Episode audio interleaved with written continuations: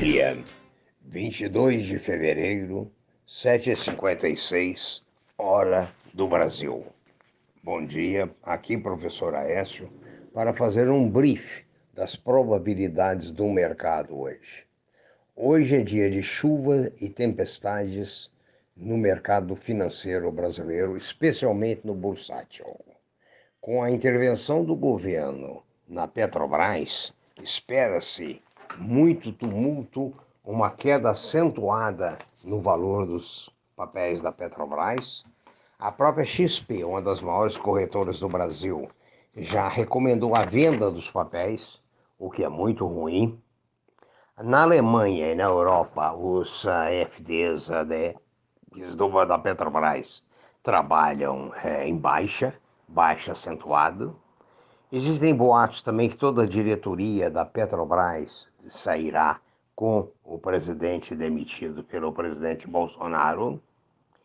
Então, ah, realmente é uma situação muito difícil, porque representa a interferência do governo na economia. Esse é o ponto que deve respingar no setor elétrico e respingar profundamente no setor elétrico, que é um setor praticamente estatal. Com raras exceções, é estatal.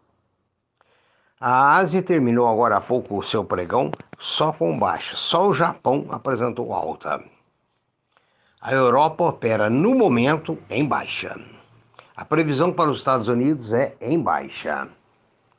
A previsão para o Brasil, logicamente, baixa. O dólar opera na casa de 5,38, devendo subir durante o pregão hoje, segundo se espera.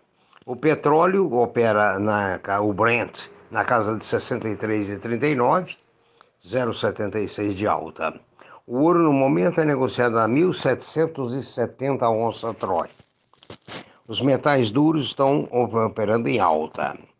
As commodities estão operando de forma mista, ou seja, há commodities em alta e commodities em baixa. Pesa também contra o país o fato de haver denúncias de que está faltando vacina contra o Covid. Essa falta de vacina abala a confiança na, na recuperação da economia. É um outro fator ruim para ser digerido pelo mercado hoje.